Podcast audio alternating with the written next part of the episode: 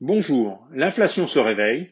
Alors pourquoi l'or dort-il? Les politiques monétaires ultra agressives ont inondé les économies de liquidité. L'inflation remonte brutalement. Pour beaucoup, l'heure est à l'or. Or, l'or dort, alors que les actions battent record sur record, le métal jaune coule, moins 5% en 2021. Pourquoi?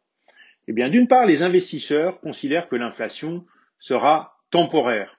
Pour eux, la brutale inflation des années 70 n'est pas à l'ordre du jour. Les hausses de prix, pensent-ils, sont essentiellement dues aux pénuries, elles-mêmes liées à la pandémie. La vaccination avance et les effets néfastes des confinements se font de moins en moins sévères. Le monde d'avant reviendra avec ses surcapacités industrielles, la fluidité des échanges et la production des pays à bas salaire.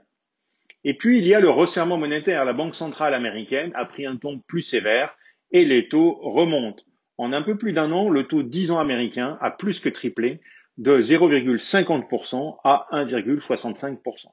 Beaucoup d'investisseurs préfèrent alors bénéficier de ce rendement désormais plus attrayant plutôt que d'investir sur l'or dont le rendement est nul. En règle générale, l'or apprécie les annonces ultra accommodantes des banques centrales. En revanche, il a tendance à souffrir en cas de resserrement monétaire. Et puis enfin, les investisseurs sont optimistes. La croissance économique reste forte. Elle devrait se trouver proche de 5% en 2022. C'est un chiffre important. Et les entreprises publient d'excellents résultats. En conséquence, les investisseurs ont le sourire et l'aversion pour le risque est faible. Le métal jaune ne peut donc pas jouer son rôle de valeur refuge.